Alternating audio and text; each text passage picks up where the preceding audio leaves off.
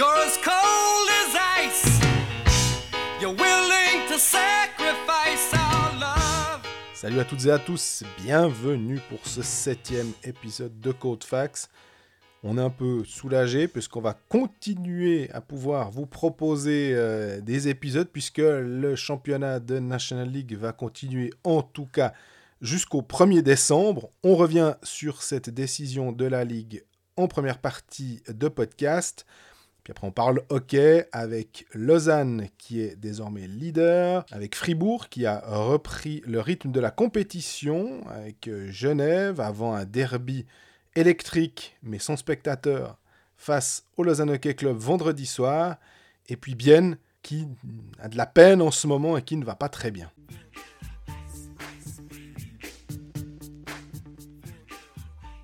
Salut Greg. C'est Jean-Frère de la forme? Parce Moi peut- aussi, ça va, vu que tu demandes. Parce qu'on peut continuer jusqu'au 1er décembre.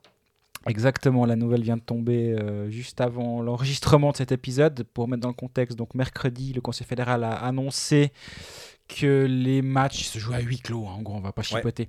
Les matchs se jouaient à huis clos jusqu'à nouvel avis en football et en hockey professionnel.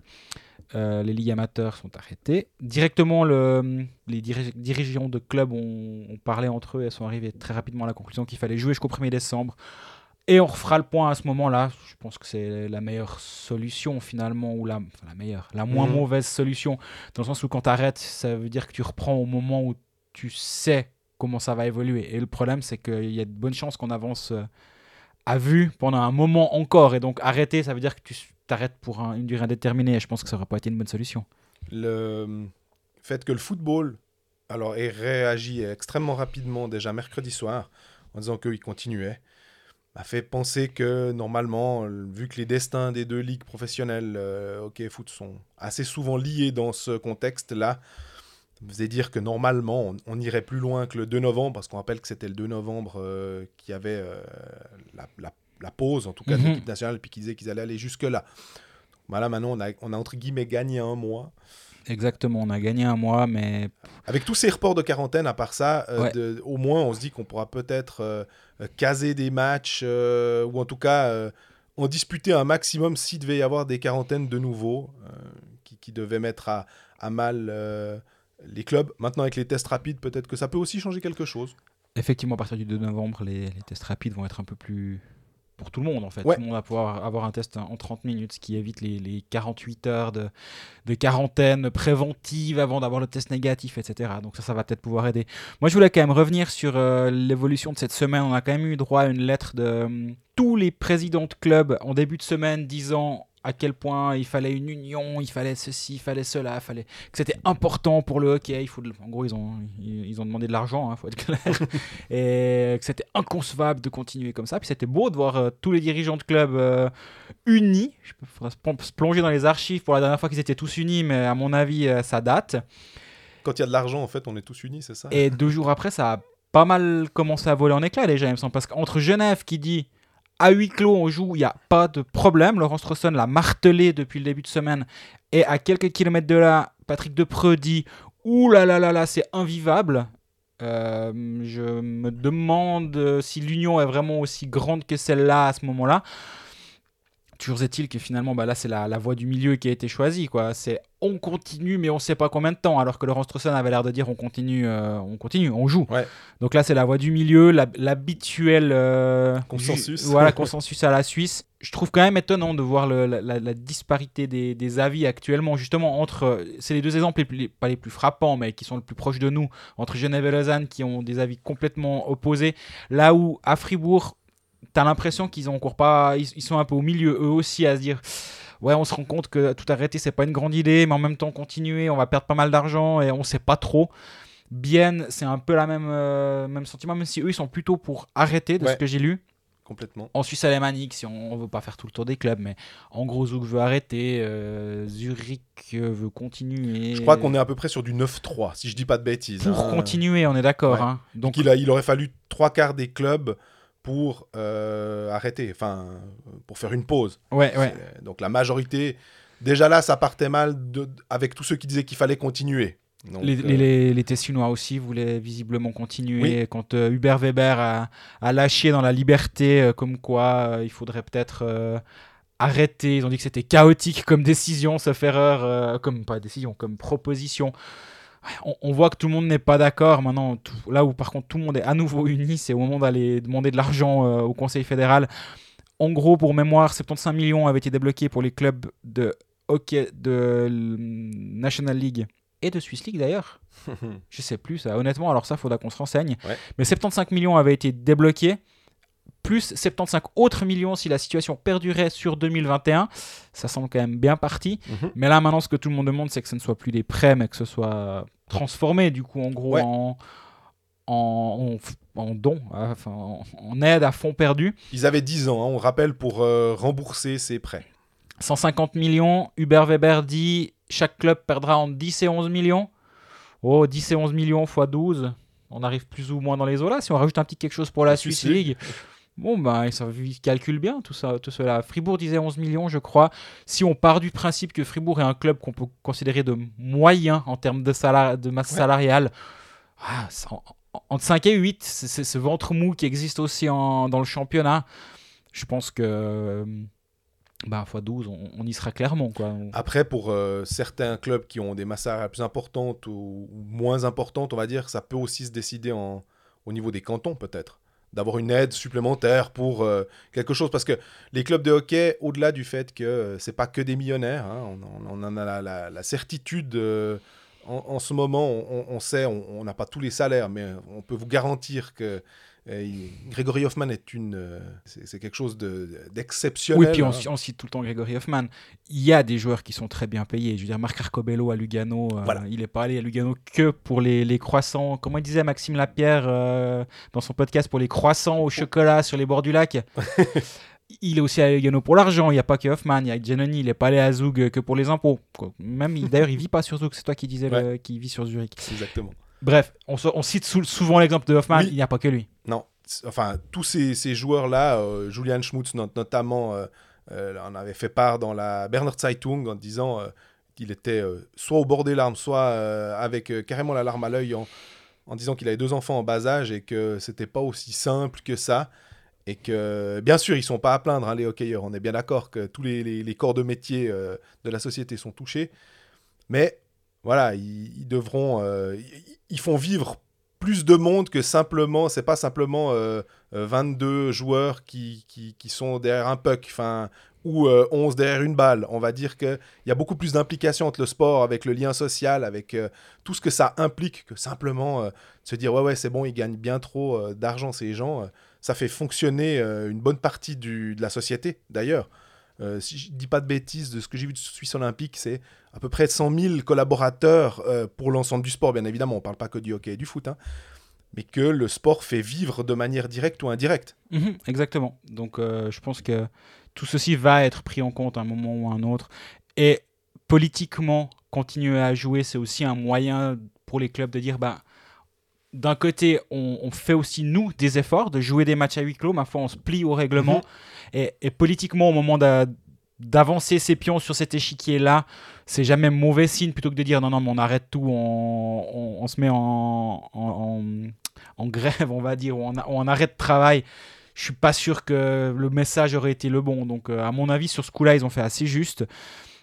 Euh, à voir comment, comment ça évolue. Une chose est sûre, du coup, on a du hockey jusqu'à la fin du mois de novembre, euh, mais le 1er décembre inclus, mais vu qu'il n'y a pas de match le 1er décembre, j'ai pas vraiment compris cette. euh, c'est jusqu'au 1er décembre inclus, à moins qu'il y ait de la Swiss League peut-être. Peut-être.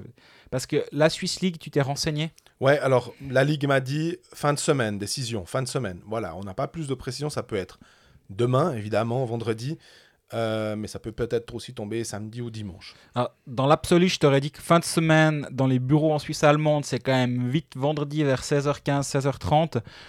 Mais là, je pense qu'on peut peut-être déborder sur le week-end, vu que. vu, vu la situation. Blague à part, je pense effectivement qu'il y a de fortes chances que la Swiss League fasse le. suive la même voie que, que sa grande sœur, la National League. Ouais. Il y, a, bon, il y a juste un truc aussi où il faut se dire que ça peut péjorer, c'est pour les juniors en fait, parce que les clubs, voilà aussi là où je voulais en venir, c'est que c'est pas seulement les gars qu'on voit à la télé euh, de la National League, c'est que les clubs, euh, il y a tout un mouvement junior en Suisse.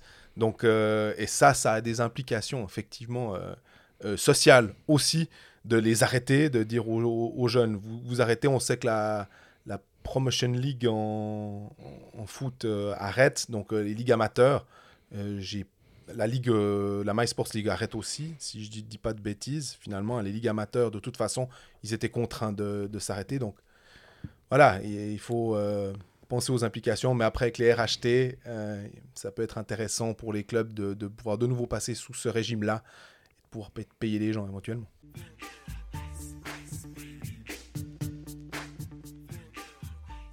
Pour continuer sur ce thème d'actualité, euh, le coronavirus, il y a les quarantaines. Là, maintenant, c'est au tour de Bienne de passer euh, quelques jours à la maison. Ouais, Rapperswil aussi. Hein, si et, et Rapperswil qui, s'est ajouté, c'est assez, c'est pas, rigolo du coup, mais c'est assez marrant. Enfin, ça me fait sourire de voir sur les réseaux sociaux et Instagram les, les- les différents joueurs qu'on peut suivre et de les voir les uns après les autres nous, nous mettre leur, euh, leur story de quarantaine euh, et, et autres. Ça doit, enfin voilà.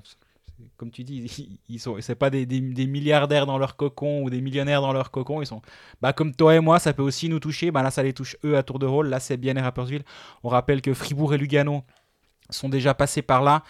Moi, il y a un truc quand même qui m'agace ou qui me perturbe, c'est de pas avoir de lecture en fait sur cette situation. Si- Et pour moi, l'exemple de Bienne, il est, il est assez symptomatique. On rappelle que Tino Kessler a été testé positif, mais malgré ça, le, le championnat a continué pour Bienne.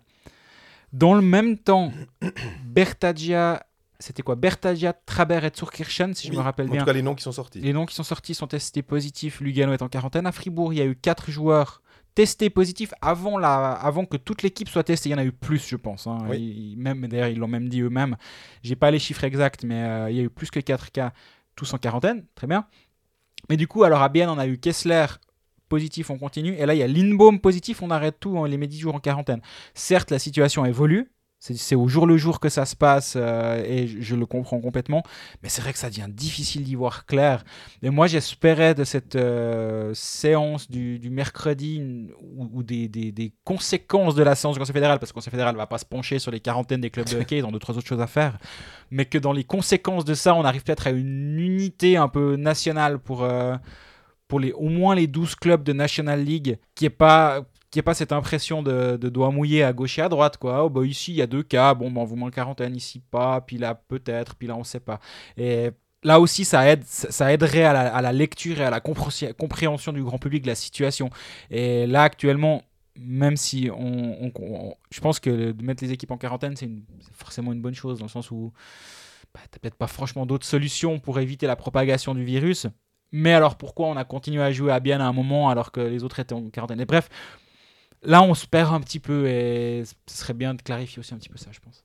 Puis, moi, il y a alors, euh, si toi c'était ça que tu voulais mettre en avant, il y a aussi quelque chose qui m'a frappé quand on est, euh, quand on écoute euh, les clubs, c'est qu'ils disent tous, et on est parti pour les croire, que ah, leurs concepts de sécurité sont exceptionnels. Il n'y a pas de cas euh, déclarés au match de hockey. En plus, bon, bah, ça, on peut pas le savoir. Donc, eff- effectivement, euh, tu sais pas où tu as été contaminé. Donc, euh, c'est clair que c'est plus facile de dire il n'y a pas eu de cas. Euh, que les concepts de sécurité soient bons, on l'a dit, que les concepts de sécurité soient respectés. Alors, on n'a pas vu tout le monde, hein, on peut pas voir tous les spectateurs, mais ça nous semble assez correct. À part un, un CEO du Lausanne Hockey Club euh, avec le masque en dessous. Incroyable. Il y a... quand tu es CEO de club, tu as deux heures où tu es en représentation, c'est pendant le match quand tu es au bord de la patinoire. Bah, vu que la règle c'est masque obligatoire, c'est impensable qu'il y ait une photo qui puisse sortir d'un CEO avec le masque sous le menton. C'est- Pour moi, c'est impensable. Et il est euh, en compagnie de Chris Maxorley au passage, qui lui a le masque euh, bien posé sur le nez, et Sacha Weibel a le masque sous la bouche à peu près. Et, moi, j'arrive pas à comprendre. Il y, a, il y a deux heures où il faut faire, il faut faire ça. Et c'est pas genre euh, j'étais en train de boire euh, un verre de champagne ou de je ne sais quoi et puis j'avais le masque. Non, non, non, non. Bah, ça, moi, j'arrive pas à comprendre. Ça me dépasse honnêtement. Et alors, malheureusement pour, euh, pour Lausanne, on va dire, c'est que lors du match, euh, d'un des derniers matchs, où il y avait encore un peu de monde, au Spot Café, donc c'est le restaurant de la patinoire qui est juste à côté, euh, qui est même dans l'enceinte, euh, il y avait une, une sorte de fête finalement après un des matchs. Et j'avoue que là, alors, il n'y a rien qu'à allait. J'étais. J'étais sidéré, euh, pas de traçage des contacts, pas de, comment dire de, de signature à l'entrée ou de scan d'une application, des gens debout, des gens qui portent pas le masque, une tablée avec 20-25 euh, personnes qui, qui, chantent parce qu'il y a la musique très fort, donc on avait de la peine à, à, à se parler honnêtement, je pense que je suis resté 7 minutes. Je me sentais pas très bien. C'est retour vers le futur. Là, on était de retour en février dernier, pré-corona. C'était une soirée complètement normale. Il y avait une marque de whisky ou de, d'alcool qui faisait des shots et tout. Enfin, ça, ça allait pas, quoi. Et puis, je me suis dit, bon, bah là, on mérite aussi peut-être ce qui nous arrive. De, si on n'est pas capable, alors dans, dans ce cas-là, euh, c'est clair que c'est pas pendant le match, mais alors on peut pas dire que ben, c'est. C'est difficile derrière de dire, euh, de, ne pas comprendre quand les politiques disent mais attendez, vous voulez mettre 5000 personnes, mais à côté, à côté du match, les gens ils vont aller au match, ils vont être ensemble, ils vont être dans les transports en commun, et après le match ils vont être ensemble. Mais si c'est organisé par le club dans les murs de la patinoire, alors là ça, ça dépasse encore, euh, ça dépasse tout à mon avis. Et j'étais aussi présent, franchement, cette ça n'allait pas. J'étais avec des supporters du LHC avec qui on a bu un verre. Et on a, on a dû parler très fort pour s'entendre. Et bah, disons, on, on, espère qu'aucun d'entre nous euh, n'était malade, parce que sinon on le serait tous. C'est ça. Puis toi qui es allé euh, bah, plus que moi dans d'autres patinoires euh, romandes et puis même outre-Sarine. Même outre-Sarine, oui. Est-ce que tu as aussi constaté un, un, tel niveau de, je vais pas dire d'inconscience, mais non, alors écoute, j'ai participé à, aucune fête à base de shots euh, de whisky dans les autres patinoires depuis, depuis le début de la saison. Euh, que ce soit Genève, Fribourg, Bienne, Langnau, Zurich, ça c'est tout celle où je suis allé à, T'es allé à Zoug aussi, il me semble. Je suis allé à Zoug, j'oublie Zoug.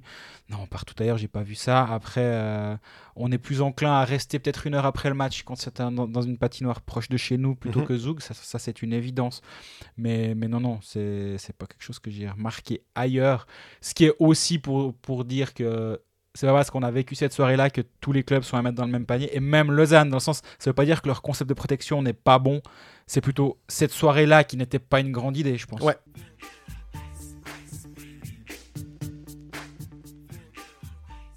Bon, parlons hockey. Bah oui, enfin. Et euh, on va revenir sur Lausanne, qui est leader de National League. Alors oui, hein, avec euh, tous ces matchs, euh, des quarantaines et tout, on est vraiment sur un, classement boiteux, dédicace à, Roland Gay, des pécalistes. Mais hum, Lausanne qui a battu Lugano 2 à 1 après prolongation, qui s'est qualifié pour les quarts finales de la Coupe en dominant Bienne et puis 5-2. Euh, et puis avant ça, il y avait eu deux victoires contre Ambry, dont un succès 3 2 euh, à domicile. C'est pas forcément flamboyant du côté de Lausanne, mais c'est efficace. Exactement. Ouais, je pense qu'on peut le dire. Surtout, moi, ce que j'ai bien aimé dans cette, euh, cette équipe de, de, Lausanne récemment, c'est la, la, comment dire l'amélioration défensive qu'on a vécue. Parce qu'au début de saison, alors on a tous en tête le 6-0 contre Bienne, bien sûr. C'était une soirée porte ouverte. Mais malgré ça, il y, avait aussi fréquemment des, deux contre 1, des, des, passes en profondeur de l'adversaire qui, qui enfin, en, gros, on passait dans la défense de, Lausanne comme dans du beurre en tout début de saison. Et ça, on peut complètement l'expliquer par euh, bah, l'arrivée d'un nouveau coach qui met un nouveau système, qui, qui doit habituer ses joueurs à ce qu'il veut et comment il veut jouer, et peut-être aussi un coach et un coaching staff, parce qu'il n'y a pas que le coach, qui, qui effectue des modifications, qui, a, qui, il y a des nouveaux joueurs. Qui ajuste un petit peu son jeu, exactement. Et aussi, on rappelle quand même que Craig McTavish, quand il est arrivé ici, tu avais un peu l'impression qu'il vient nous évangéliser et nous expliquer le, hockey nord-américain qu'on veut faire en, Europe. Est-ce qu'il y a aussi un, aspect Ah ouais, mais en fait, je me rends compte que tout n'est pas aussi. Pas, tout n'est pas transposable automatiquement. Un exemple, Kruger jouait 30 secondes par match à peu près, il joue à 6 défenseurs ultra utilisés. Bah maintenant, le 7 défenseur joue un petit peu plus avec euh, McTavish. Donc on peut voir ça comme des petites améliorations, mais finalement ces petits détails ça et là peuvent faire en sorte que, que défensivement ça tient un petit peu mieux la route. Contre Lugano, c'était défensivement assez solide. Mhm. Et offensivement, c'était pas brillant, mais mais il y a du, du, jeu était produit, disons, mais c'était pas c'est pas encore ce que t'attends quand tu vois le, le de Lausanne tu dis il y a du talent il y a, y, y a, moyen d'avoir la percussion offensive C'était pas encore tout à fait ça, mais je trouve que ce début de saison lausannois, et surtout si on prend en compte ce qu'on pensait après deux ou trois matchs, l'évolution lausannoise, moi je la trouve, je la trouve vraiment très bonne en ce moment. D'ailleurs, tu dis ce qu'on pensait après deux ou trois matchs, on se garde bien de faire des, des théories euh, à l'emporte-pièce après deux ou trois matchs, justement. C'est, ça, ça confirme finalement euh, le fait de jamais s'exciter, Mhm. euh, autant dans le négatif que dans le positif. Euh, là maintenant, on peut commencer à, à- à dire après une dizaine de matchs, on voit une- quelque chose se développer. C'est clair que depuis aussi un certain nombre de matchs, bah, il y a Denis Malguin et Charles Ludon qui sont arrivés sur le, le power play qui est peut-être pas encore aussi efficace en termes de, résultats euh, de buts marqués. Par contre, ça reste souvent dans la zone. Euh, le- le- le- quand le power play lausannois tourne, s'ils mettent un petit peu de. Comment dire ils, épurent un peu leur jeu et ils ont un petit peu plus. Le puck tourne un peu dans leur faveur. Ça peut faire assez mal parce que euh, ils ont maintenant, avec un Barberio derrière, un Udon sur le côté et un Malguin de l'autre côté, un peu moi ce que j'appelle ce triangle. Je sais pas si on peut appeler ça un triangle zougois ou un triangle zurichois, mais c'est ces deux clubs que j'ai en tête, mais on peut euh, mettre peut-être pareil avec euh, euh, Genève, c'est d'avoir un gaucher à droite, un droitier à gauche, et puis un quarterback du powerplay qui va distribuer. Et ces relations-là, elles sont meurtrières. On le voit avec Ambry, avec euh, notamment aussi, que quand tu as un sniper sur un des côtés, Gregory Hoffman est l'exemple type, mais Marchini était pas mal aussi à Zug, ça marche bien. Et, Et ce a fortiori, moment- quand on a un de chaque côté, tu parles de Nettinen justement à Ambry, mais je pense aussi que quand tu sais que la. Oh, ça le- marche pas trop. Ouais, ça marche pas trop mal. Tu sais que c'est un peu peut-être déséquilibré sur un côté, défendre va peut-être devenir un poil plus simple. Tandis que quand tu as la, la double menace, on va dire, d'un côté tu as Malguin et de l'autre côté tu as Charludon, là ça devient compliqué à défendre. Pareil à Zurich où d'un côté tu as Peterson Ouais. et tu as Garrett Rowe qui est aussi là. Pour, pour Noro, il, il- il se régale d'un côté ou de l'autre. Et, et ça, je pense que c'est une vraie menace, tu as raison. Et même si les résultats sont pas encore tout à fait au rendez-vous, tu sens qu'il y a un potentiel monstre dans ce Power Play lausannois. Mais tu parlais d'Ambry. Ce que je voulais dire, c'est qu'à un moment, je suis halluciné que Nettinen marque 4 buts. Alors, il y a un but dans la cage vide, hein, mais il y, a- il y a des buts. Le schéma est pareil. Oui. Au bout d'un moment, il faudra pas quand même que les défenses de National League me, disent qu'elles ne peuvent pas contrer ce genre de choses quand la, la- la relation est tellement évidente. On Mm. se rappelle, Kubalik, on savait que ça allait venir de là. Ils sont quand même pas non plus toujours arrivés à, le contrer. Euh, Greg Hoffman, pareil, Marchini, on, a, cité à peu près tous les bons joueurs de la National League. Ils arrivent quand même à marquer des buts alors qu'on sait qu'ils sont dans cette position. Mais je pense qu'à un moment, euh, il va quand même falloir un peu réfléchir plus loin et pas simplement se dire bon, bah, Tsverger Nettinen 1-0. Ouais, je suis, d'accord et pas d'accord avec toi, on va dire. On sait aussi qu'Ovechkin, il va marquer son but dans, dans le rond, à son point euh, de prédilection. Et en fait, c'est là, c'est là où ces joueurs sont à ce point dominant. C'est que tu sais que ça va venir, puis ben ça vient quand, quand même finalement. Et c'est là où c'est assez impressionnant. Et je peux imaginer, c'est là où ça va être intéressant de voir. Bon, pour prendre l'exemple de, de Nettinen, qui marque euh, deux buts si- quasi similaires Mhm. contre euh, Zurich. Zurich l'autre soir. Il en avait mis un dans le match avant aussi quasi similaire. Au moment où les défenses vont s'ajuster, parce qu'elles vont s'ajuster sur lui aussi, comment lui va réagir et quel va être le, deuxième move qu'il va pouvoir être capable de faire Remettre en haut et là justement, est-ce que tu as un euro qui est capable d'envoyer une mine? À Ambry, non, mais tu as Michael Fora. Est-ce que Michael Fora, lui, est capable de compenser? Et si à ce moment-là, si tu compenses d'un côté et que tu te fais punir par l'autre arme, bah là ça devient compliqué. Exactement justement avec Udon et, et Malguin, ils essayent souvent la relation à travers le- la boîte aussi de se, de, se passer la passe, de se passer le puck sans passer par Barberio. Là aussi, si, si tu compenses trop sur Udon et puis du coup tu as Malguin qui est libre de l'autre côté puis que la transition entre les deux passe bien, là ça devient vraiment compliqué. Et je me réjouis de voir comment Nettinen va être, euh, va être pris en charge ces prochains, ces prochains matchs. Parce que là, on va dire, si les défenses n'étaient pas ajustées, il faudra le faire assez urgemment. Et puis, bah, Lausanne, c'est maintenant. On a vu que Charles Ludon contre euh, Lugano, euh, on, on a craint euh, Ouh là là. pour son Oui. pour ses ligaments, son genou, euh, euh, on va dire le bas du corps et puis à peu près tout le bas du corps. Et finalement, ça s'avère vraisemblablement moins grave que ce qu'on pouvait craindre. Ça, tout, ça aurait plutôt touché la cheville, si je dis pas de bêtises, et qu'il est incertain pour le match de vendredi contre Genève. Lausanne, on va dire par chance, ouais, voilà, ils ont cinq étrangers, donc tu peux mettre un Konaker Mhm. qui a un peu le même euh, profil euh, shooter sur le euh, gaucher sur ce power play là. Euh, mais Konaker, en ce moment, ben, c'est plus compliqué que ce qu'on aurait pu penser. Ouais, c'est pas la joie à Konaker, mais au- alors je reviens juste à la blessure de Charles Hudon. Je pense que si ce soir-là, on avait dit à Craig McTavish que finalement Charles Hudon serait incertain pour le week-end et que c'est que la cheville, à mon avis, il aurait signé mains. hein, parce qu'il y avait vraiment une grosse inquiétude autour de lui. Quand tu revois les images, moi je les ai revues le lendemain matin avant l'annonce de Jérôme Renard sur 24 heures qui nous dit que c'est pas si grave et que les ligaments ne sont visiblement pas touchés. Tu dis qu'il y a tout, tout aurait pu lâcher.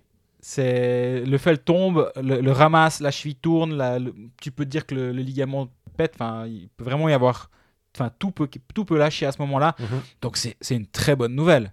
Même si, même si j'imagine que c'était pas c'est pas très agréable pour lui sur le moment, c'est quand même une excellente nouvelle, sachant que à la suite des matchs du week-end, tu as une semaine de pause. Si vraiment il est incertain, il y a de fortes chances que s'il y a un doute, ils vont dire écoute, tu restes en tribune, ça- tu restes en- tu restes en tribune ce week-end et puis euh, on, on se revoit euh, en début de semaine prochaine euh, tranquille pour, euh, pour préparer la, la, la- la suite du championnat à partir du 10 novembre parce Ouais. que justement comme tu dis Lausanne a, comme Fribourg a le luxe d'avoir 5 étrangers. Donc euh, autant en profiter dans ces moments-là sinon ça vaut pas la peine d'en avoir 5 si quand on a un qui est pas à 100% tu l'envoies quand même au risque d'aggraver ou de, ou de faire un mauvais match hein, déjà autant pas avoir 5 étrangers. Donc je pense que s'il y a un quelconque doute ils vont pas prendre de risque D'ailleurs, pour le match contre euh, Genève, honnêtement, le fait, c'était euh, Corey Emerton qui était euh, mis de côté lors du dernier match. Euh, Corey Emerton, dont on a loué les qualités Mhm. euh, lors du précédent podcast, et peut-être que finalement, dans une partie où tu joues à l'extérieur contre une formation genevoise qui est extrêmement efficace, non seulement à domicile, mais en, en règle générale, mais c'est clair que Genève, c'est 4,33 goals marqués par match d'avoir un centre comme Emerton qui est capable de jouer beaucoup de box-play aussi. Mhm. euh, peut-être que c'est finalement un mal pour un bien si tu dois. Alors peut-être qu'il préférait peut-être mettre Konaker ou Gibbons sur le, le- le banc et faire entrer Emerton. On n'en sait rien. Mais à défaut, je me dis qu'Emerton, dans ce cadre-là contre Genève, peut-être pas le- la, la plus mauvaise des, des solutions parce qu'à Genève, il y a quand même euh, Richard. euh, même, je crois, faire euh, prend des fois des engagements et pas mal. Ils, ils sont assez euh, bons aux engagements.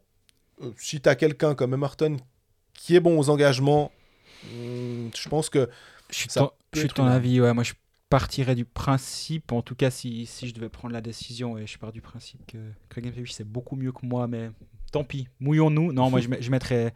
Effectivement, je ferais jouer Emerton pour avoir une ligne de centre avec Joris Malgin, Emerton et Jäger à la place de Guillaume Maillard, que, que moi, je trouve pas, pas convaincant depuis le début de saison. pareil. Euh, et après, bah, la question, c'est à la place de qui? Si Udon est pas là, ben, la, la- question se pose la pas. question ne se pose pas. Si la question se pose, bah, en fait, moi, je renvoie Cory en tribune, en fait. Pareil. Et je garde Gibbons. Barberio, comme on a déjà. On, on va pas le répéter à chaque épisode, hein, Barberio, il joue. Surtout qu'il lui joue, il joue, il joue beaucoup. Donc euh, la question ne se pose pas. Mais euh, moi, je mets, je mets en tribune. Et je verrai pour euh, rééquilibrer les lignes un petit peu différemment. Mais Emerton en cen- centre de 3. De 3 T'es quand même solide. Hein. Tu, peux, tu, peux voir, tu peux voir venir. Et comme tu dis, l'as- l'aspect box-play, l'aspect gagner les engagements. Parce que Genève, on, on parle du top 9. Donc top 9, c'est trois lignes, trois centres. Euh, autant avoir trois centres euh, plutôt efficaces à opposer à, à trois centres costauds. Exactement. Aussi. Donc, euh, puis ouais, Konaker, c'est pas la joie pour l'instant. À voir, il faut peut-être un petit peu de temps pour se, se remettre dans le rythme. Il a, il a encore un petit peu de, de- le bénéfice du doute, mais vraiment pour l'instant, je, je suis assez déçu par ce joueur. On avait aussi parlé de Christophe Berchi, euh, la- est-ce que c'était la semaine passée ou il y a deux semaines, pour dire qu'il traînait un petit peu son spleen, ou en tout cas ça marchait pas depuis. Euh, il, a, il a trouvé, euh, je sais pas, il a mangé un haricot magique, en tout cas ça, ça, ça, ça va du feu de Dieu. il marque des buts, il est décisif, il est, il est pas trop brouillon. Euh, en tout cas, il traverse une super passe. Ouais, de, bah, passe, c'est pas le bon terme parce qu'il en a pas fait une seule de décisive. mais par contre, euh, les buts, là, il y en a en ce moment. Il y a eu doublé, deux doublés contre Ambry, deux doublés consécutifs. Ça lui fait 9, 9 matchs, 4 buts en championnat. C'est bien, c'est une, excellente nouvelle pour euh, Lausanne HC. Puis peut-être que justement, ce- cette bonne, bonne passe, comme tu dis, va, va, va lancer une dynamique positive. Jusqu'à présent, c'était quand même très compliqué. Lausanne a quand même besoin de son. de ses- C'était une des phrases à Chris Maxwell, mais il faut que nos meilleurs joueurs euh, sur le papier soient nos meilleurs joueurs sur la glace. Lausanne a besoin d'un Christophe Berchi dominant pour fonctionner. Tu me diras peut-être un poil moins maintenant avec l'apport de- de- de- d'un Denis Malguin, mais il sera pas éternellement là, quoi qu'on ne sait pas à quel moment recommencera la saison de NHL. Mais aussi en pensant un peu plus loin, il faut que Berchi soit dominant pour que Lausanne pour ait les meilleurs atomes. Tu parles de NHL, euh, on était parti, euh, parce que c'est ce qui a été euh, annoncé sur du 1er janvier. Là, j'ai vu que l'OHL, donc l'Ontario Hockey League, partait à partir de début février. Et si je dis pas de bêtises, la AHL est aussi un petit peu dans, dans ces eaux-là. le 5 février, ils ont annoncé. Voilà, ce qui fait que on pourrait potentiellement, je lisais aussi quelques insiders NHL qui disaient qu'on pourrait être aussi potentiellement plutôt sur un départ en février à la place de janvier, euh, ce qui change pas euh, fondamentalement. euh, bah, ça, ça, ça- ça- ça t'octroie des, des joueurs pendant un, un moment de plus. La question était aussi de savoir si la AHL allait jouer. Parce que pour les joueurs qui sont pas. Un Calvin Turkov ou ce genre de joueur-là. après, tu te dis, est-ce que franchement, tu as envie de. Cette saison, est-ce qu'on se dit pas, bon, bah, ma foi, je reste en Europe? Bah, Voilà, c'est. Si c'est pour être tout le temps dans les tribunes, parce que le roster, il est de 35 euh, bons hommes, pour être sûr que si jamais il y a des cas, on puisse être, euh, on puisse être appelé. Je sais pas. Est-ce que c'est franchement. Ben, si, si tu te rappelles, quand on parlait de, de la, des arrivées de, de joueurs euh, de NHL en Suisse, on parlait de, bah, justement de Malguin, on parlait d'Amir Ria, de Kourachev, etc. Et on disait que Zurich avait décidé de ne pas utiliser cette carte-là parce que parce que c'était des joueurs qui n'allaient pas les aider en playoff. Mais Zurich a engagé Marco Rossi jusqu'à nouvel avis maintenant, qui a été qui vient d'être euh, donc drafté par Minnesota. choix numéro 9. Voilà. Et est-ce que ça veut aussi dire que le vent est en train de tourner, le fait que Zurich euh, fasse ça? Ou est-ce que c'est juste qu'en ce moment, ils sont dans une passe un peu compliquée, puis ils se disent, bon, ben, c'est pas perdu de l'avoir. En même temps, tu me dirais, ils ont Pius Souter dans, dans le pipeline aussi. hein. Ils ont, ils ont quatre lignes déjà monstrueuses. Rajoutes, tu rajoutes encore deux types du top 6 à peu près. Voilà. Donc, euh, Marco Rossi, pour dire, c'est 120 points en OHL, à peu près quasiment du 2 points par match. On le connaît en Suisse parce qu'il a joué en Swiss League avec euh, les Getseka, mais il n'a jamais joué au plus haut niveau. Donc, on va peut-être aussi un peu modérer nos ardeurs. Euh, c'est un peu similaire à Kourachev. À cela près, Kourachev a plus de, de- de- de matchs avec les, les professionnels, avec les adultes. Marco Rossi, euh, c'est très très très très fort. Et c'est clair que si en plus, alors on ajoute Pius Souter qui lui aussi va vouloir à un moment se dire, bon les Getseka c'est sympa, mais euh, je vais jouer, euh, j'ai aussi envie de me préparer éventuellement pour Chicago avec un meilleur niveau. Ouais, bah... La liste des surnuméraires à Zurich, il y aura des noms assez sympathiques qui vont être mis de côté. Je pense que quand tu sais en plus que Bodenman, pour l'instant, est toujours blessé. Mhm. Juste pour dire, ça pourrait faire une ligne comme ça, hein, Pius Souter, Bodenman, Rossi. qui, qui vient comme ça euh, ra- se rajouter à tout le reste. Ouais, bah, on sait assez dire que top 9 c'est solide, top 12, il n'y a pas de la place pour tout le monde non plus. Donc à un moment, ça va. Je sais pas si ça va pas créer aussi, euh, peut-être pas des tensions comme Mhm. ça, mais euh, à un moment, les gars ils disent Bon, moi j'aimais bien jouer le powerplay quand même. Là maintenant, euh, non. Donc Et donc, pour revenir euh, ben, un peu plus près de chez nous, euh, peut-être qu'au bout du compte, les, les arrivées de Malguin, Ria pour les clubs euh, romans, mhm. bah, étaient peut-être des bonnes idées, on verra. C'est suivant comment. Parce que pour l'instant, si ça recommence au 1er février et que ces joueurs partent, bah, ils toujours pas à gagner un seul match de playoff. Mais chaque jour qui passe, peut-être nous rapproche d'une bonne décision prise par les clubs près d'ici. Tant que tu peux les payer, finalement, euh, bah, tant mieux pour eux.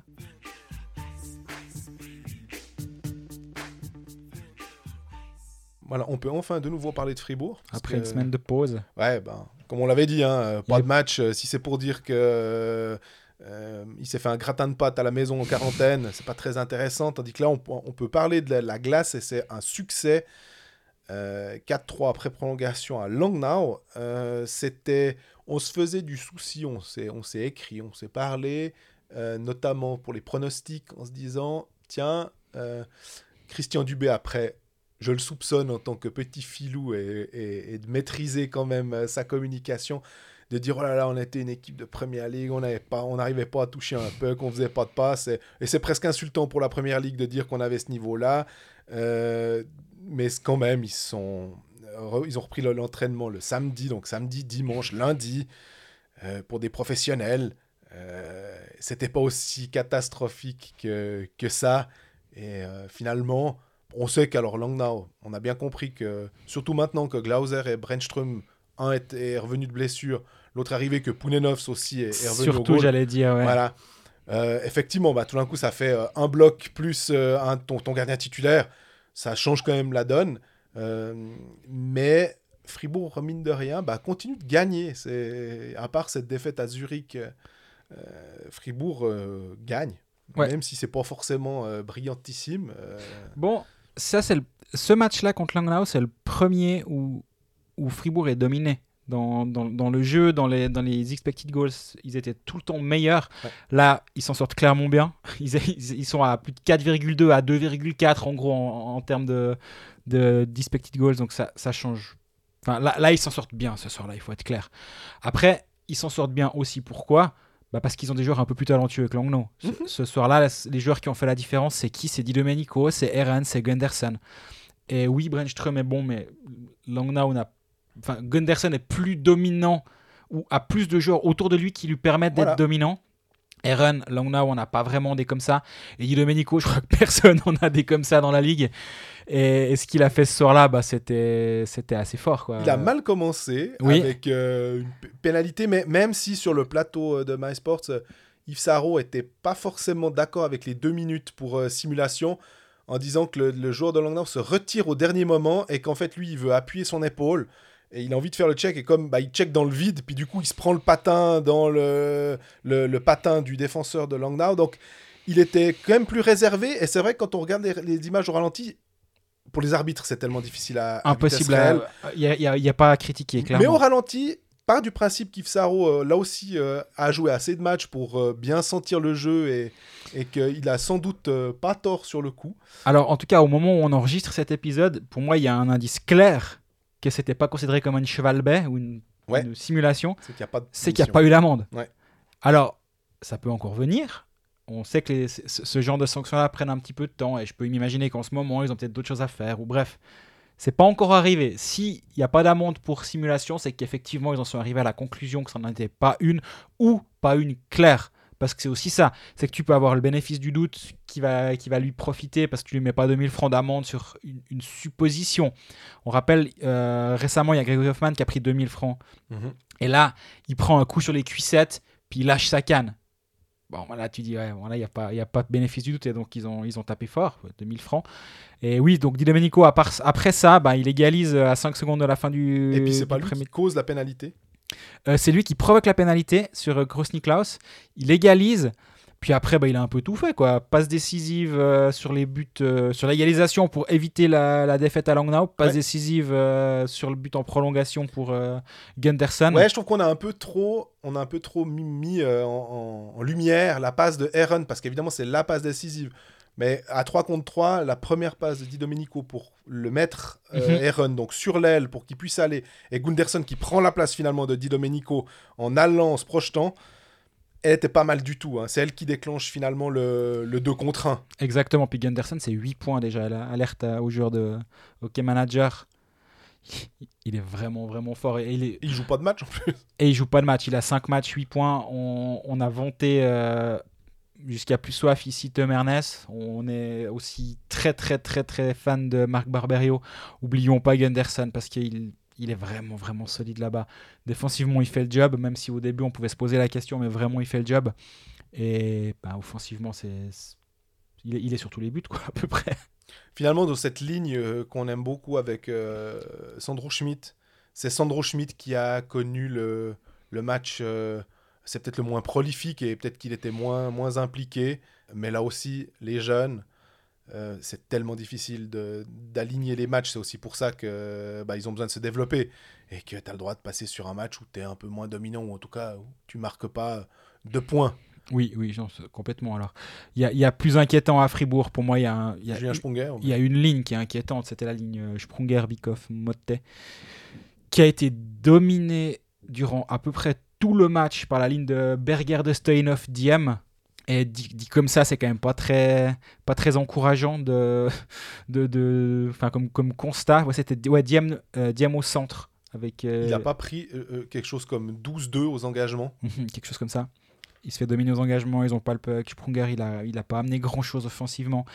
Et là, ça devient vraiment problématique. On, se disait, on le disait déjà en début de saison que ça, ça pouvait être un, un- une saison. Il lui, il lui faudra en mettre un ou deux pour que la confiance revienne. Peut-être, ouais, peut-être. Mais là, actuellement, la confiance est absolument pas là. Ça, semble être une évidence. Et le truc, c'est que Fribourg a pas besoin de, lui et de cette ligne-là finalement pour euh, gagner. Parce qu'offensivement, maintenant, il y a des joueurs qui sont capables, et ça on l'a déjà dit, de, prendre la, la place de Julien Sprunger. Il a pourtant quand même une minute de power play, mais, il, est- pas grand-chose. quoi. Et il y, a, il y a de quoi s'inquiéter pour Christian Dubé. Et puis, bah, du coup, on en est revenu à la ligne euh, à la- au duo Bikoff-Sprunger. Pour combien de temps Euh, Là, ben, Schmidt, euh, Eren, Di Domenico, je pense que tu es censé pas toucher cette ligne, euh, Mhm. même si Schmidt n'a pas été très bon à Langnau, mais malgré tout, tu changes pas. Là, il a mis Marchon avec euh, Brodin et Stolberg. Ouais. Pourquoi pas changer quelque chose ici? Ou alors est-ce que tu dis Brodin, on peut peut-être le sortir et à la place de Brodin, tu mets un Kylian Motet et tu mets Dernay au centre? Et tu fais, tu fais reculer Nathan Marchand dans l'alignement Ça peut être une piste. Là, le cinquième étranger peut être aussi là un, un- un moyen de, de contourner ce problème. Ou alors est-ce que tu montes Sprunger dans l'alignement? Puis tu dis, bah, moi j'en ai besoin dans mon top 9 pour, euh, pour être dominant au top 6. Et, et là, tu enlèves Brodin, tu mets Sprunger à la place. Et Sprunger, Dernay, Stolberg. Là, c'est vraiment, j'ai aucune information ou quoi que ce Ouais. soit là autour, mais à mon avis, il peut pas avoir trois joueurs suisses potentiellement dominants se, tirer vers le bas sur une ligne. Euh, Dubé va devoir réagir, à mon avis. Est-ce que la, réaction va venir des joueurs eux-mêmes qui vont trouver une solution, qui vont s'en, qui vont s'en sortir eux-mêmes dans cette ligne, c'est possible aussi, il faut jamais le négliger. Mais si c'est un problème d'alignement, ben, je, me réjouis de voir. Mais là, là, pour Sprunger qui est sur une troisième ligne, il y a deux, il y a deux directions. Soit tu dis je le remonte dans l'alignement et puis du coup ben j'essaye de le faire de lancer, lancer sa saison. Bah, soit il descend en quatrième ligne. Et là, c'est quand même une décision qui n'est pas forcément simple à prendre. Et est-ce qu'il t'apporte vraiment grand-chose sur une quatrième ligne ou est-ce qu'il est à même d'être dominant à cet endroit-là ou est-ce que tu attendras d'autres choses de ta quatrième ligne, un peu plus d'énergie, d'impact Ouais. et, et c'est peut-être pas une bonne idée. Il y a un problème à gérer et je me réjouis de voir comment il va être euh, pris en main celui-là. Mais le problème à gérer, finalement, euh, c'est. Le premier, je dirais, c'est le, le- le- comment on gère ces cinq étrangers.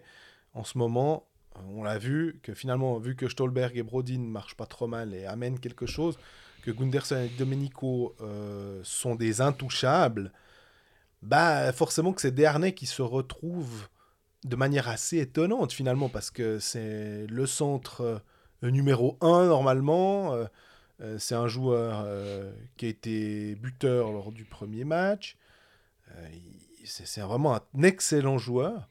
Et que c'est finalement la tactique maintenant, on a l'impression, qui commande euh, Christian Dubé et qu'il. Bah, on savait que ça allait peut-être être embêtant si les 5 produisent.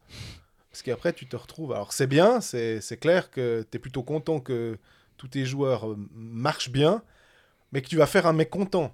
Et en ce moment, bah, le mécontent, c'est David Dernay, de, facto. Donc, euh, est-ce qu'il faudra quand même un moment le faire rejouer Et, et Oui. donc faire euh, d'un Brodin, d'un Stolberg, peut-être un, des mécontents euh, Ça va pas être simple. Mais par contre, c'est clair que tactiquement, ça ouvre des possibilités. Comme tu l'as très bien énuméré, les possibilités de, de composer des lignes qui sont euh, assez homogènes existent.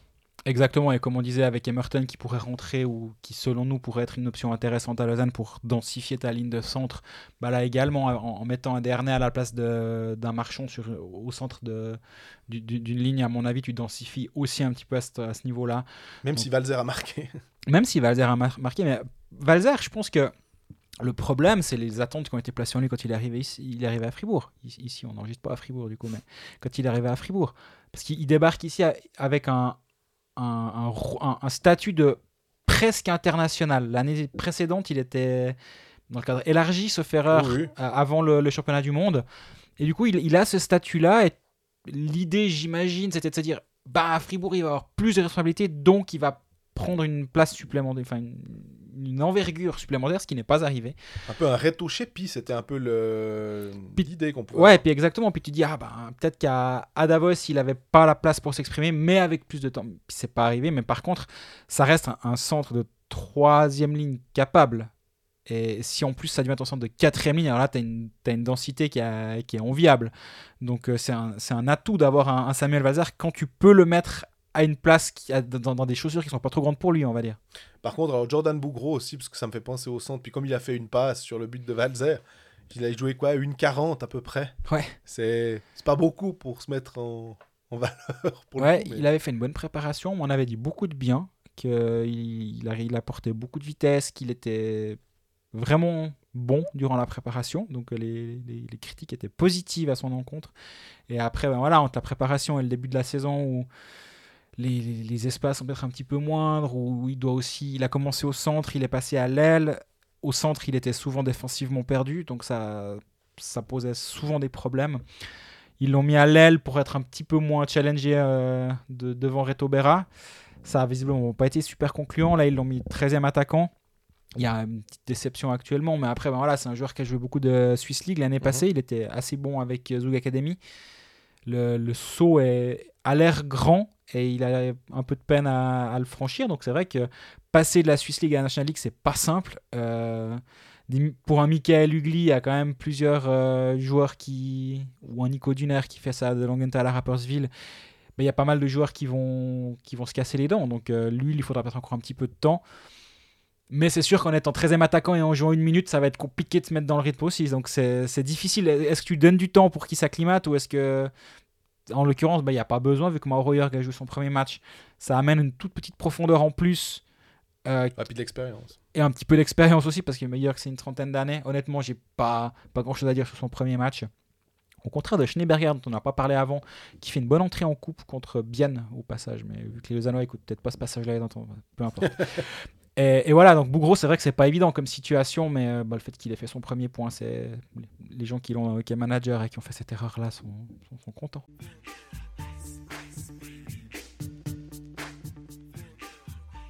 Jouer sport, un jeu de la loterie romande. Alors on se retrouve pour euh, cette troisième euh, capsule pronostic. Euh, on, on avoue qu'au niveau de nos, nos pucks euh, mis jusqu'à présent, ben, moi, euh, des 1000, il m'en reste 960. Et puis toi, Greg 950. Ou 950 5, pas j'ai 25 la semaine passée. Voilà.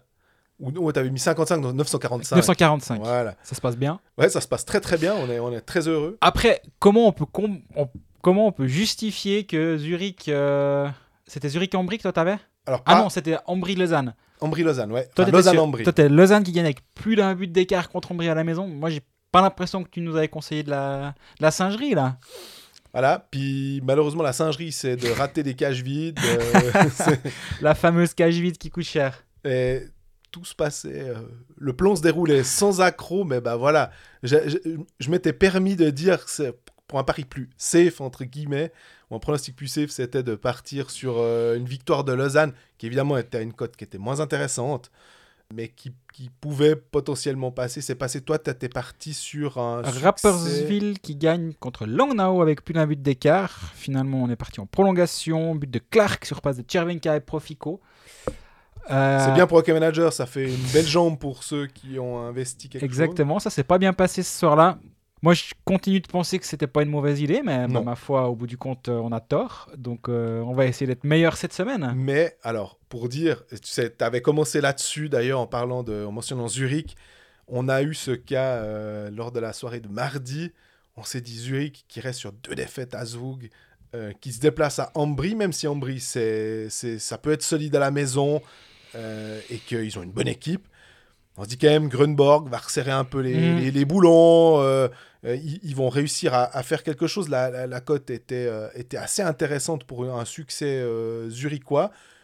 On- les deux, on, on était partis là-dessus. On n'est pas les seuls. On vous a posé la question sur les réseaux sociaux. Vous étiez aussi assez unanimement persuadés que Zurich allait gagner. Et puis ben, au final, ben, voilà, on- qui pouvait prévoir ça quoi petit, petit regret quand même pour la journée de vendredi passé où j'hési- j'hésitais justement entre faire un plus de 5 buts et demi euh, entre Lugano et Davos et Rapperswil euh, et jouer mon pari sur Rapperswil. Le plus de 5 buts et demi a passé à 2 secondes de la sirène finale avec un but de Nugren qui a égalisé à 3-3. Parce qu'on rappelle que c'est dans le temps réglementaire, donc le 4-3 en prolong, enfin forcément sans ce but-là, il serait pas venu le but en prolong non plus, tu me diras. Mais euh, bah, celui-là aurait passé. Bon alors on aurait eu, on aurait, to- on aurait été tendu jusqu'en fin de soirée. Mais voilà, petit regret là. Et là, on a euh, quatre matchs. Alors, quand on enregistre, il y en a quatre. On espère qu'il n'y aura pas de quarantaine qui vont venir euh, tout euh, flanquer Ouais. par terre. Évidemment, hein, vous savez bien que si jamais euh, ce qu'on fait maintenant, bah, on, va, on va peut-être pas, euh, ça sera peut-être obsolète euh, euh, vendredi à 19h40. Euh, on a donc euh, Zug, Langnau, euh, Servette, Lausanne, euh, Zurich, Davos. Et puis même, on a aussi les cotes de Berne, Fribourg. Oui. Moi, le, le match que j'ai identifié de base comme ça, c'est Zug Langnau, sans regarder, euh, simplement en me disant, tiens, voilà, à combien est la victoire de Zug? À combien est la victoire de Zug avec deux buts d'écart? Et puis à combien sont les, les buts marqués de plus de 5 buts et demi? Euh, et je pense que je vais partir sur euh, ce match-là et les buts, le nombre de buts, euh, en me disant bon bah je surfe sur la hype euh, zougoise. À cela près, attention évidemment que se faire un peu doucher par le match de coupe où ils ont perdu contre Langenthal euh, 2-1 après prolongation. Donc là l'attaque zougoise était, était pas bonne. Mais à Zouk, c'est un peu tout le monde qui peut marquer. On, voit qu'il y a des Tsender, on voit qu'il y a des MacLeod. Euh, on voit qu'ils ils peuvent se passer complètement de d'avoir des triplés de Gregory Hoffman, il n'y a aucun Mhm. problème. On voit que Marchini est revenu de blessure pour l'instant. Il a un peu de peine, mais on sait que ça peut se débloquer. Donc je, je me dis qu'effectivement, même Langnau peut marquer en, en powerplay. Donc euh, Ah, Là, où je te, je te rejoins dans, le, dans ce pari-là, c'est que Langnau, c'est la pire défense de la ligue avec 4 buts encaissés par match. il y a ce 8 à 1. Il y a ce contre, 8 à 1, euh, je suis d'accord avec toi. Mais ils ont été quand même encaissés, ces buts. Et Zug, en nombre de buts par match, c'est la meilleure attaque de la ligue. Parce que Zurich a certes plus de buts et Lausanne également. Pas vrai, Genève a une Genève meilleure attaque. 4,33. Si... Mais- Ouais, Genève a une meilleure attaque, mais c'est la deuxième meilleure attaque du championnat avec euh, plus de 3 buts et demi, avec près de 3 buts et demi par match. Ça me semble être pas mal. Moi, j'hésitais. Zurich-Davos. Je me demande si. com- combien de temps Zurich ça va continuer à, à perdre Et à Mhm. mon avis, pas très longtemps, je pense que Zurich va se réveiller tôt ou tard. Et est-ce qu'un Davos hors de rythme, qui a joué que 4 matchs et qui, t'as l'impression qu'il joue, ouais, il joue 7 en 14, eux, alors Ouais. vraiment.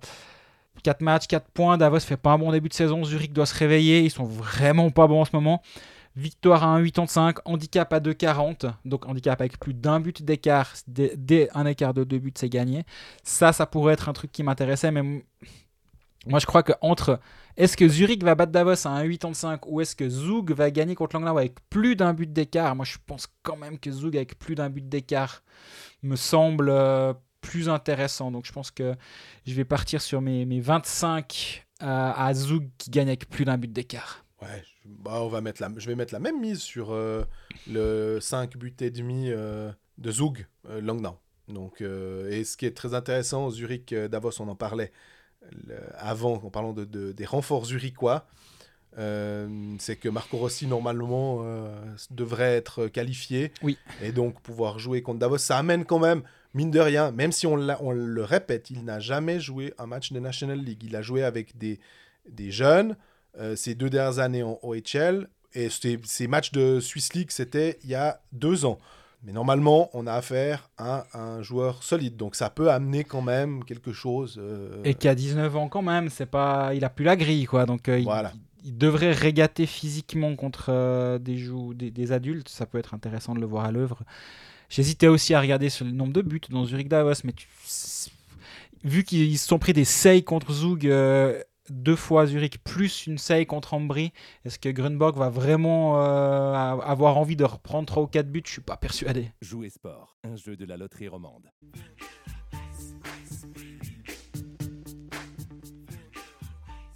On reprend le cours de la National League et on parle de Genève qui a eu euh, un match euh, contre euh, Berne, victoire 5-3.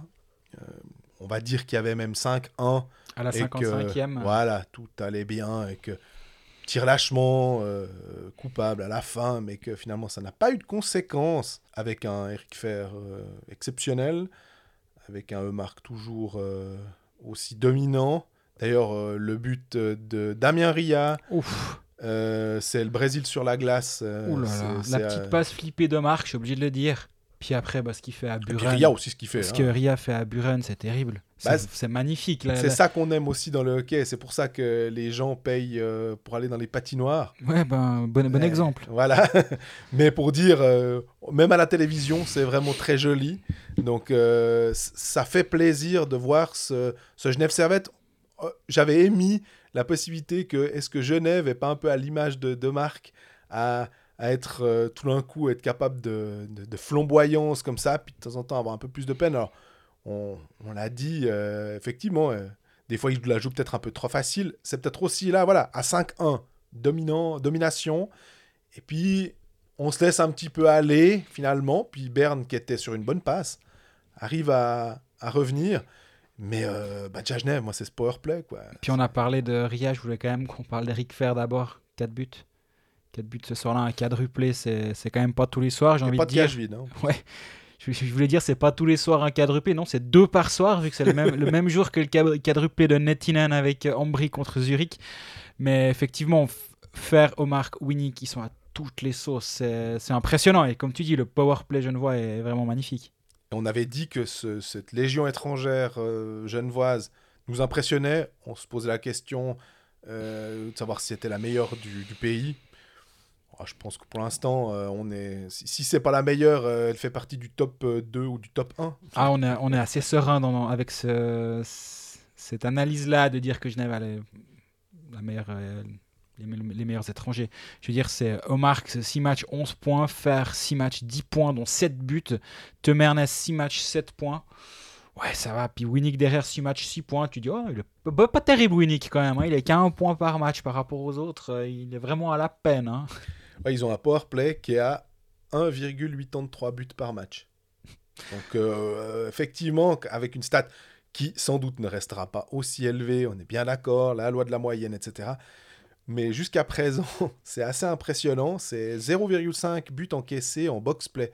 Là aussi, c'est que Genève tient bien la route euh, défensivement. L'échantillon est un peu plus faible que pour les autres, on est bien d'accord. Il y a moins de matchs qui sont joués.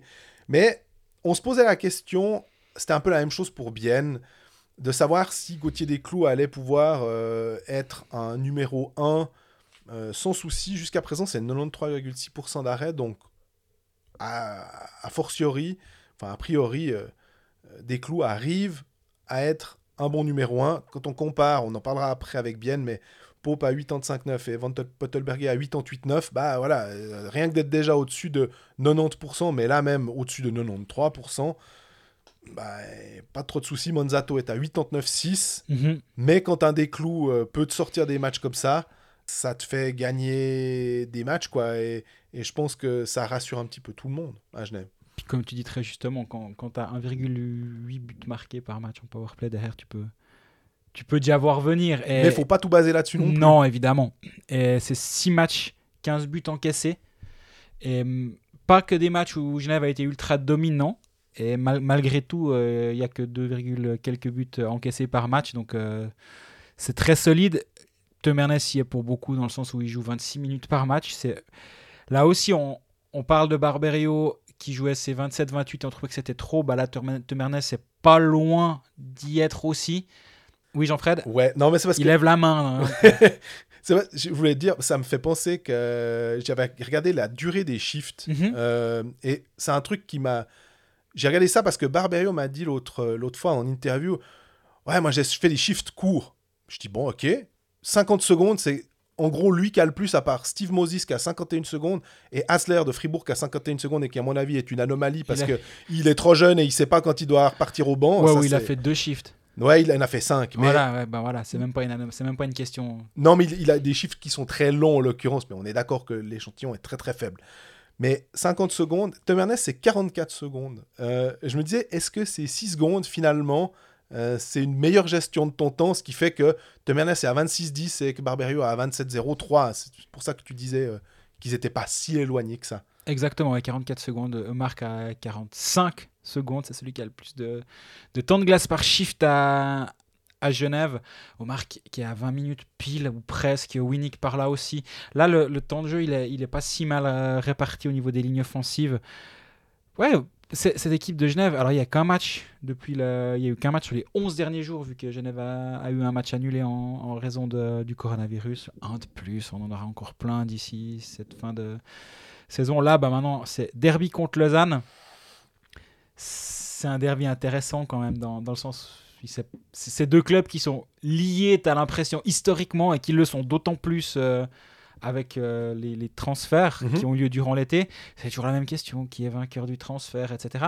Là, il se trouve qu'il y a une équipe qui roule soir après soir ou presque, sauf quand ils jouent contre des petites équipes, c'est Genève. Il y a une autre équipe qui est leader de- du championnat. Il va être sympa ce derby, non? Ouais, magnifique. Ça va être euh, hyper intéressant tactiquement de voir. euh, parce que là, on assiste à un. Ça fait longtemps qu'on n'a pas eu un derby entre ces deux clubs où ça se joue dans le haut du classement, on va dire. Euh, ça pourrait clairement être un match au sommet si on prend le nombre de points par match. Zoug est, Zoug est devant quand Voilà. même. Euh, Zoug devant Fribourg et 3 et 4, je crois que c'est Lausanne et Genève. on, on est sur le, le- le haut du panier. Et ben, j'ai l'impression que tout le monde a les forces en présence. Il y a à peu près tout le monde qui est là. On a entre-temps appris que Charles Ludon, euh, puisqu'on en parlait avant quand on parlait de Lausanne, bah, qui sera disponible. Il était à l'entraînement euh, jeudi matin. Donc il, est, bon. Et que visiblement, ce serait plutôt Emerton qui jouerait à la place de, de selon les, lignes aperçues à l'entraînement par notre confrère Jérôme Renard.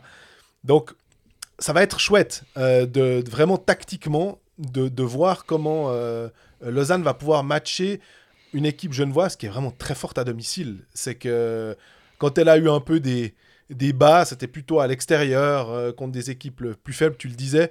Et qu'en général, ils répondent assez bien quand c'est une, une équipe forte. Et que Lausanne, Zug, face à une équipe forte, était, avait réussi à repartir à de, de, de Zug avec un 3-0 qui était sans doute un peu chanceux, mais c'était quand même une victoire. Faut parier sur qui? On n'est plus du tout dans le, dans le cadre des, des pronostics, mais tu penses quoi? Ah, moi, je trouve que c'est le truc. J'oserais pas parier. Tu vas pas me dire que tu te mouilles pas, on parle pas de. de- Alors, je partirais plus sur Genève à domicile. Comme ça. Ouais, je me dis que la, la, la, la série de Lausanne doit quand même, à un moment, arriver à son terme et que ils ont peut-être pas été assez bons offensivement contre Lugano. Et que du coup, euh, si je devais, devais dire comme ça, plutôt, plutôt Genève. Ouais, Genève, euh, Lausanne qui a pris 5 buts sur les 4 derniers matchs.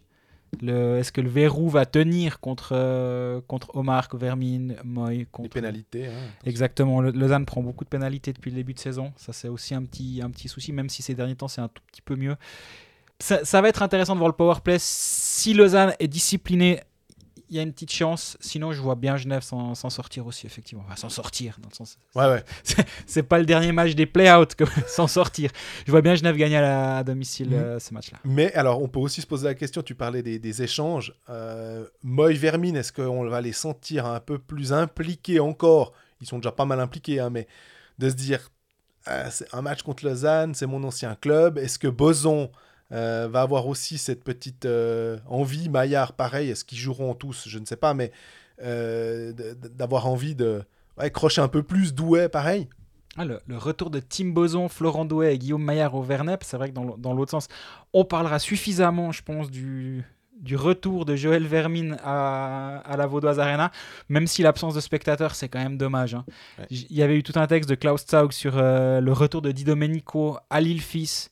Qu'est-ce que ça aurait pu être ce premier match de, de l'ancien idole qui est devenu le, le, le- bah, le traître, c'est un bien grand mot, idole, c'est un bien grand Il n'est mot pas parti mais- à Berne, c'est bon. voilà, ouais. Qu'est-ce que ça aurait été ce premier match? Est-ce qu'il aurait terminé le match? On peut se poser la question aussi. Bah là, là aussi, finalement, c'est c'est ce sel-là qui va nous manquer pour, ces, pour ce retour des, des Genevois au Vernet. Quand euh, Genève viendra à, la- à Lausanne, ça manquera aussi ce petit, cet aspect-là. Quel accueil va être réservé à ces joueurs Mais bah voilà, soyons déjà contents d'avoir la chance de pouvoir jouer. Mais je pense aussi que les joueurs eux-mêmes, moi, je me mets à la place d'un Boson, d'un Douai ou d'un Maillard, tu as envie de, montrer au public des Vernets que ça va bien avec ta nouvelle équipe et que tu as presque envie de prouver un petit quelque chose aux dirigeants qui ne te voulaient plus. Alors tu me diras, les dirigeants, ils seront là, donc ils pourront quand même leur prouver.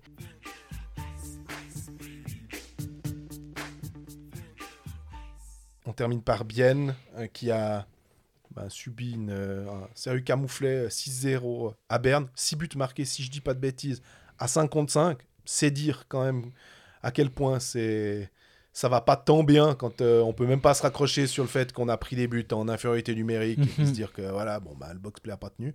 Et puis euh, le dimanche, c'était un- une défaite 5-2 en coupe, en huitième de finale contre Lausanne, avec deux très beaux buts de Kunsley en powerplay. D'ailleurs, à deux passes magnifiques de Damien Brunner.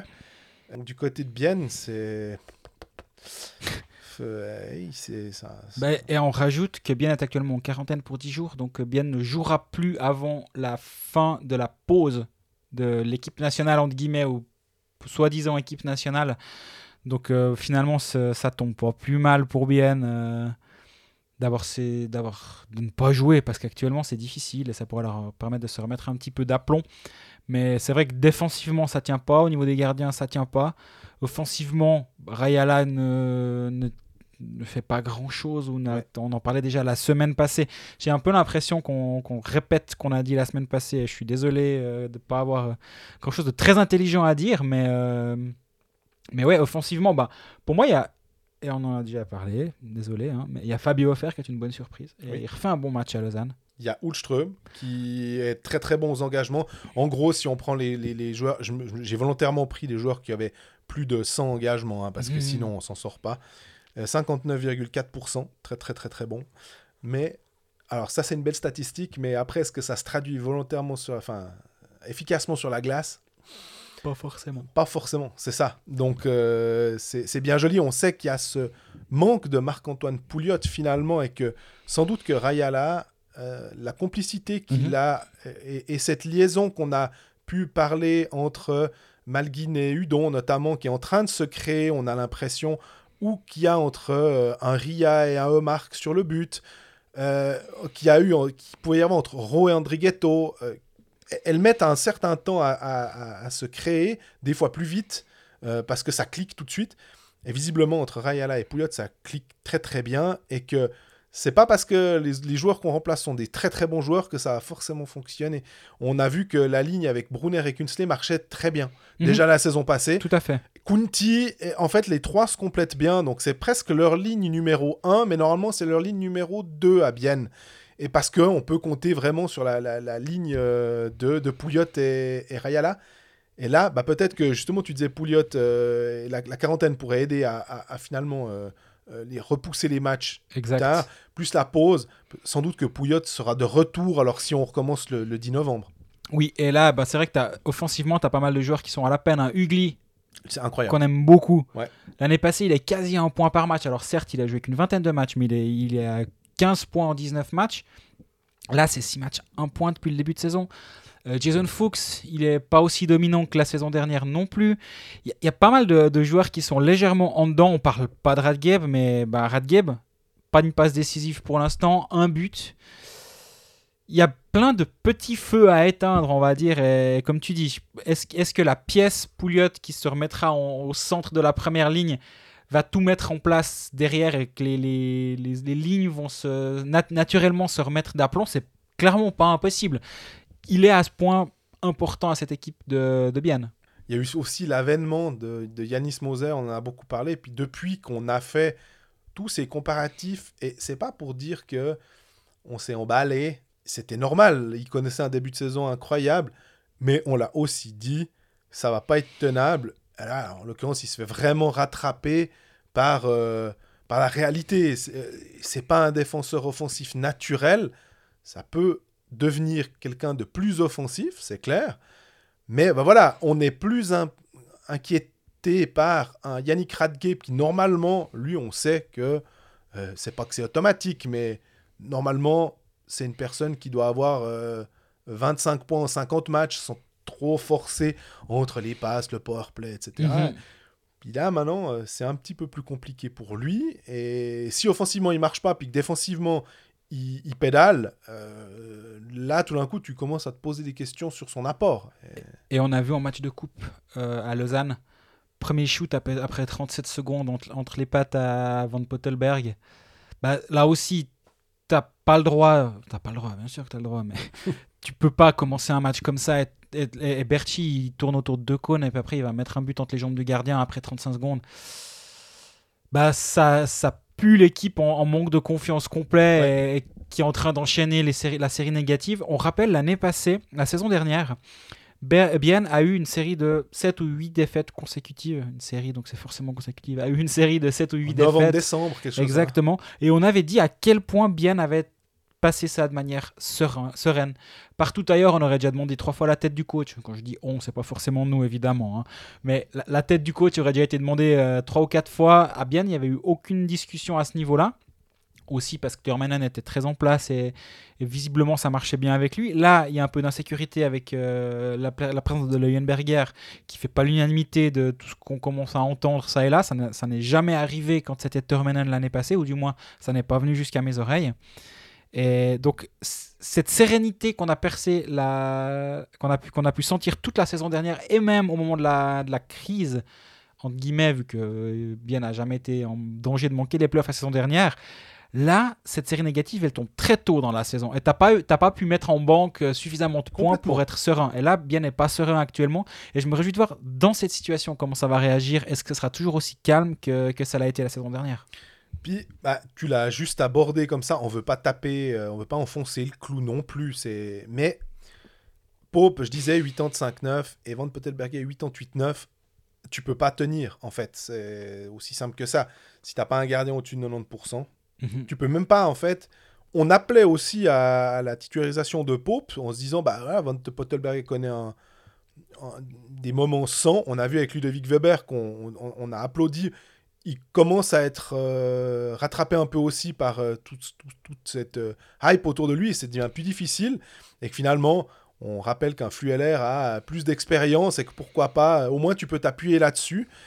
Là bah Van, Van Pottelberger n'a pas une, une immense expérience puis Pope non plus on parlait de la succession d'Iona Siller, euh, eh ben, on est en plein dedans aussi en ce moment. Ça ne veut pas dire que ça va pas fonctionner par la, suite, mais que ben, c'est compliqué. Il n'y a, pas de match volé par un de tes gardiens pour l'instant.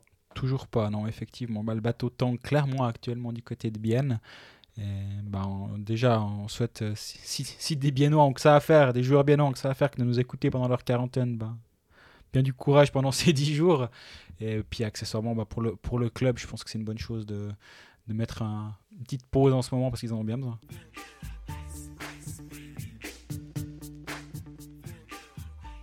Ben voilà, on est au terme de cet épisode 7 et il y aura donc un épisode 8. On, vient, on, l'a- appris parce que ça n'allait pas de soi euh, hier. Donc épisode décalé d'un jour, hein, le jeudi. Merci pour votre patience. On pensait que c'était mieux de le faire ainsi pour euh, des raisons évidentes, hein, vu qu'on a Je crois qu'on a eu raison. Vu qu'on a appris ce jeudi matin que ça continuait, bon, on a eu des choses un peu plus chaudes à, à raconter. D'ici la semaine prochaine, et normalement mercredi, si tout se passe bien d'ici là, et s'il n'y a pas de, de catastrophe, ce sera la pause la semaine prochaine. Donc, euh, mais on se retrouvera mercredi prochain pour faire un premier bilan. Très probablement, d'ici là, ben, vous pourrez nous poser toutes vos questions sur nos réseaux sociaux, nous suivre, euh, liker nos différentes pages, interagir avec nous, bref. Vous connaissez la, la manipulation. D'ici là, bah, profitez bien des matchs à la, télé, malheureusement, mais au moins on a ça. Prenez soin de vous.